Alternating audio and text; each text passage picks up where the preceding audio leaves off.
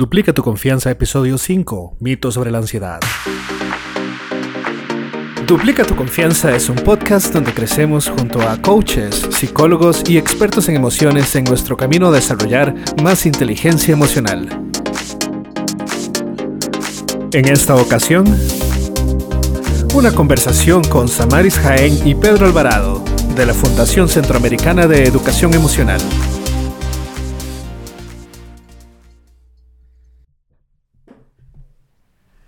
Qué bueno está el café, ¿verdad? Mm, su café, porque yo ya no tengo café. ¿Vos querés más? Pero no, ya he tomado suficiente café el día de hoy. Hola, ¿cómo está? Mi nombre es Pedro Alvarado, estoy aquí con Samaris Jaén.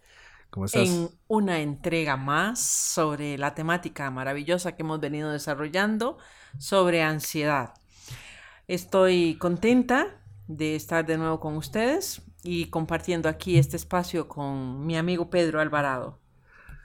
Y hoy queremos hablarles sobre cuáles son los principales mitos sobre la ansiedad. Mm. ¿Mitos sobre la ansiedad o mitos con respecto al manejo de la ansiedad o lo que se dice allá afuera de la ansiedad? ¿A qué te refieres? A todos.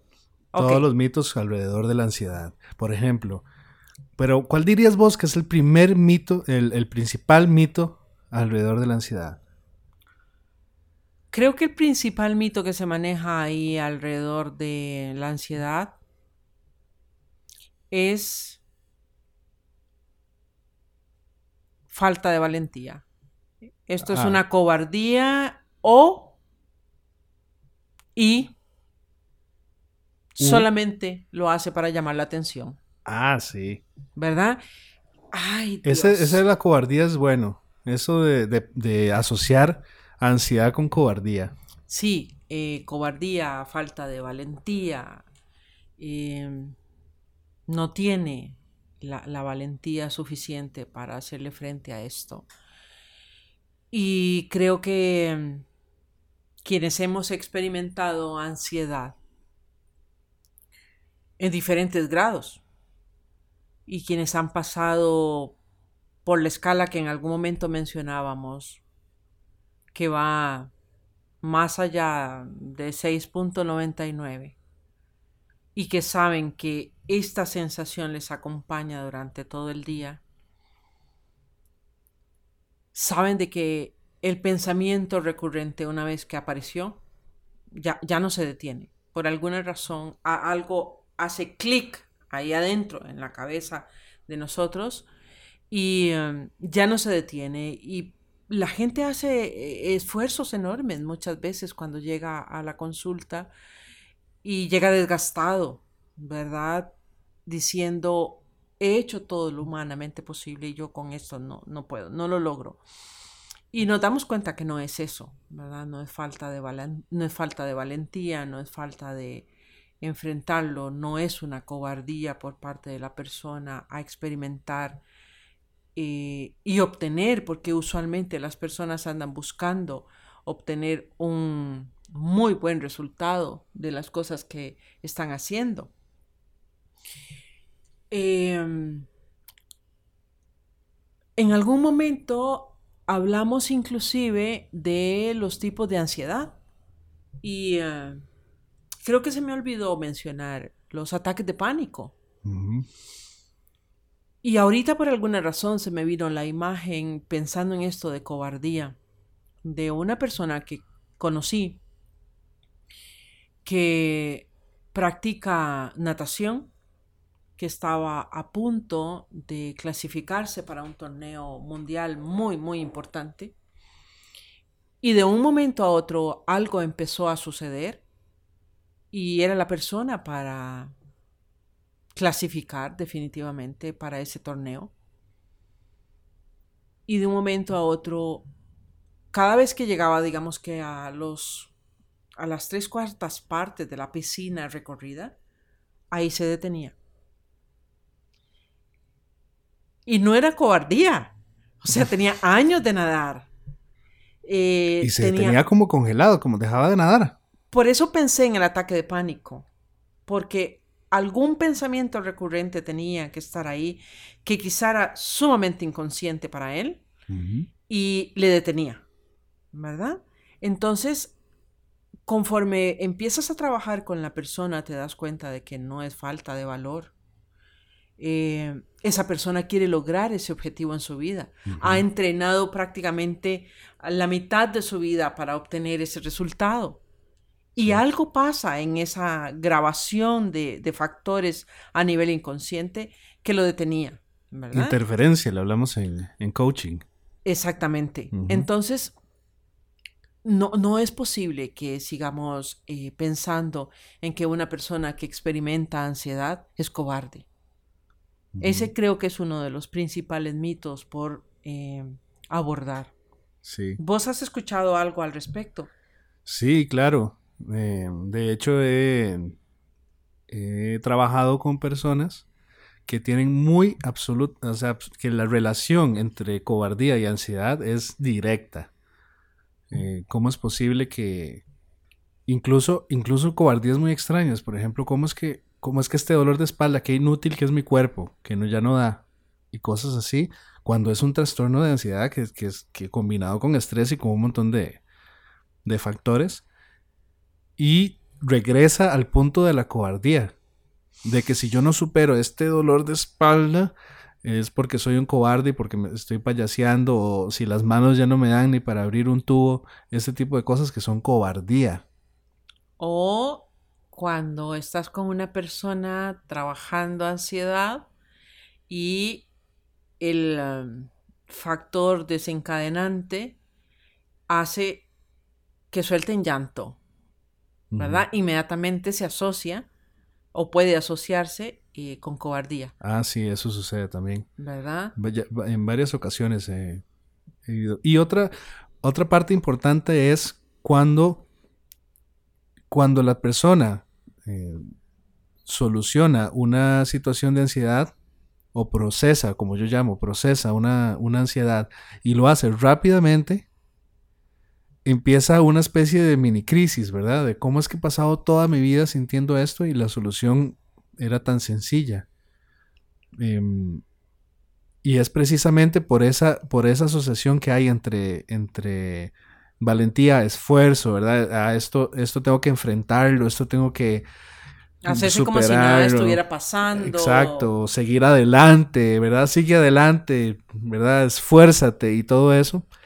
Y cuando es todos esos esfuerzos empiezan a, a no ser suficientes, y resulta que llegan a, donde lo que yo llamo es un catalizador, un profesional, y se transforma esa experiencia de manera rápida, algunas veces desde, las, desde los primeros minutos de la consulta. Em, empieza esa, esa, experiencia interesante, subjetiva, ¿verdad? De las personas, por, por, por, haber tenido esa relación, entonces el choque es mayor. Bueno, pero precisamente eh, cuando hicimos la entrega de la escala, ¿verdad? Hicimos hincapié en que de 7 a 10... Uh, ¿Podrías repetir muy rápidamente la, escala para los que nos están okay, La, la escala va de 1 a 3.99, que es la ansiedad que experimentamos todas las personas en una circunstancia cotidiana y que inmediatamente, en cuestión de segundos, minutos, se convierte en confianza, en seguridad y mm, afrontas la situación que tienes que afrontar y pasas. Luego está de 4 a 6.99, que te das cuenta de que algo está pasando, de que algo te está inquietando, de que hay un pensamiento ahí constante, recurrente, que te genera diferentes manifestaciones eh, en torno a la ansiedad que hemos conversado, pero que todavía tienes los recursos internos como para eh, utilizarlos y salir adelante. Y luego eh, pasamos de 7 a 10, que es cuando decimos que necesariamente se ocupa de un profesional en la materia, que es lo que Pedro acaba de llamar catalizador, para que pueda em, traer a la mesa, al exterior, aquellos recursos internos, porque nosotros consideramos que todas las personas tienen los recursos internos para resolver y em, el catalizador le permite entonces em, hacer uso de esos recursos, ¿verdad? Yo tengo un mito un poco controversial, si me lo permitís. Ok. Ese es un mito interesante. El mito es, necesito saber razones profundas en mi pasado o en mi niñez y necesito exteriorizarlas para poder procesar un trastorno de ansiedad. Silencio sepulcral. Es que me quedé en la última parte. Para poder. Para poder superar un, un, un trastorno de ansiedad. Ok, ok. Entonces. Claro. Por ejemplo, que tengo que, por ejemplo, que tengo que ir y hablar por meses y meses sobre mi infancia para superar mis ataques de pánico. Claro que es, es, es controversial porque además está frente a una persona que estudió psicología y que, bueno, la academia le transmite la información de que desde la psicoterapia hay que revisar una serie de etapas del ser humano para resolver diferentes aspectos de la vida. Y sí se vuelve controversial porque es la razón por la que estamos Pedro y yo trabajando juntos, precisamente porque después de muchos años de experiencia, 24 años de experiencia en psicoterapia, y después de haber eh, terminado con la maestría en educación emocional, y, principalmente desde que empecé a, adentrarme en lo que es educación emocional, empiezo a darme cuenta de que no necesariamente, y es, y es un mito, efectivamente, eh, no es fácil para los psicólogos y las psicólogas y probablemente para algunos psiquiatras escuchar esto, ¿verdad? Pero es real. Una de las cosas maravillosas que para mí tiene la tecnología de la programación neurolingüística, que es una de las herramientas que se utiliza en educación emocional precisamente para que las personas eh, hagan transformaciones internas y externas, es trabajar sin contenido. O sea, no necesitas trabajar historia para resolver un estado de ansiedad en este instante. Y eso es maravilloso. Y también, también, es maravilloso para, para la persona que le está tratando, porque así no tengo que no tengo que escuchar si la persona me dice yo eh, tuve un trauma en mi infancia que, que, ahora estoy reviviendo, yo no necesito saber qué fue lo que pasó, porque algunas veces son historias muy pesadas.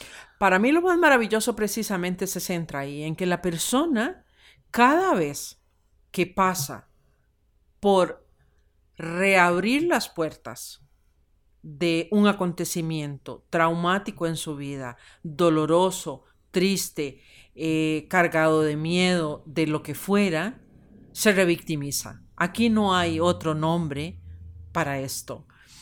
Y dentro de la psicoterapia, si estás utilizando el contenido del pasado, necesariamente te acompañan una serie de sensaciones y de emociones y de pensamientos que están grabados en inconsciente.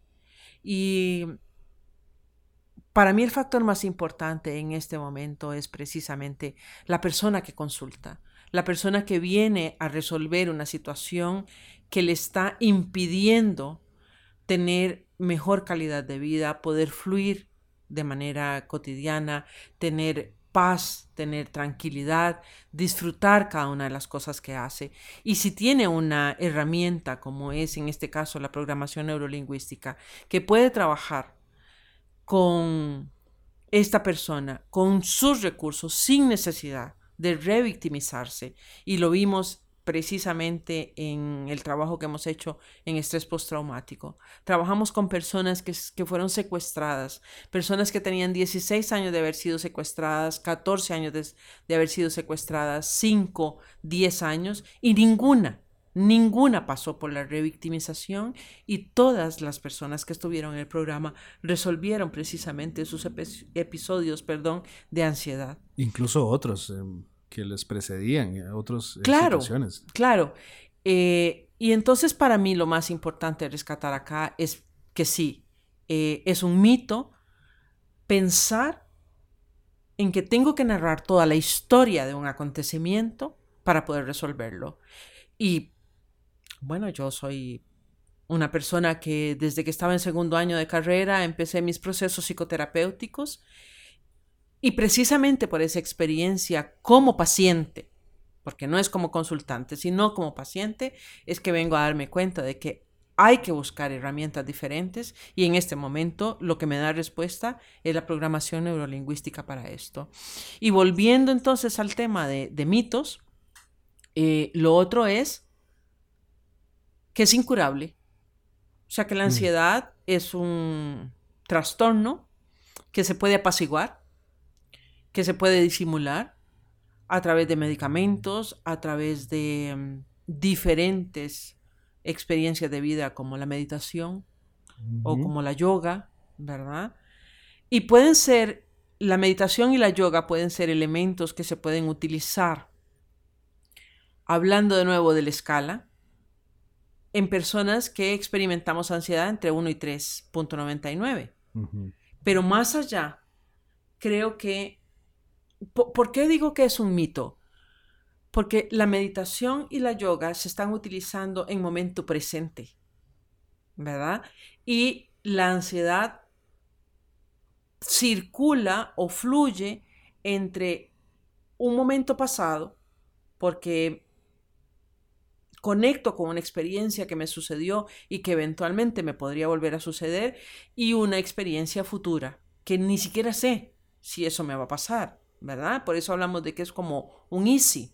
Entonces, la yoga y la meditación sirven para momentos presentes. Entonces, mi pensamiento, mi actitud es muy en el momento presente, me genera paz, me genera tranquilidad, me permite fluir en este instante. Una serie de técnicas eh, relacionadas con esto. Y la yoga y cualquier tipo de ejercicio además empieza a regular y a generar eh, beneficios a largo plazo eh, sin embargo, para cierto tipo, ya cuando es un trastorno de ansiedad o para ansiedades ya de mayor grado, ya se requiere algún otro tipo de intervención. Muchísimas gracias, Amaris. Eh, paremos aquí antes de que nos caigan las autoridades. antes de que bueno, pero aquí nos faltan una cantidad de mitos. Entonces, en la próxima entrega, nosotros haremos una segunda parte de mitos, porque solamente hablamos de dos prácticamente. Ok, eh, pueden escribirnos a info arroba duplicatuconfianza.com o en nuestro Facebook de Emociones para Aprender con sus preguntas y pueden, eh, pueden responder y comentar. Eh, dele like, comente, comparta y responda a la pregunta. ¿Cuáles son los mitos que los, mitos que usted piensa que están alrededor de la ansiedad o cuáles son los mitos que tenía antes de, este, de esta entrega y que ahora ya no o está de acuerdo, está en desacuerdo, escríbanos y hasta la próxima. Muchas gracias. Hasta luego. Diríjase a www.duplicatuconfianza.com e ingrese sus datos para la oportunidad de recibir un curso en línea completamente gratis sobre ansiedad www.duplicatuconfianza.com.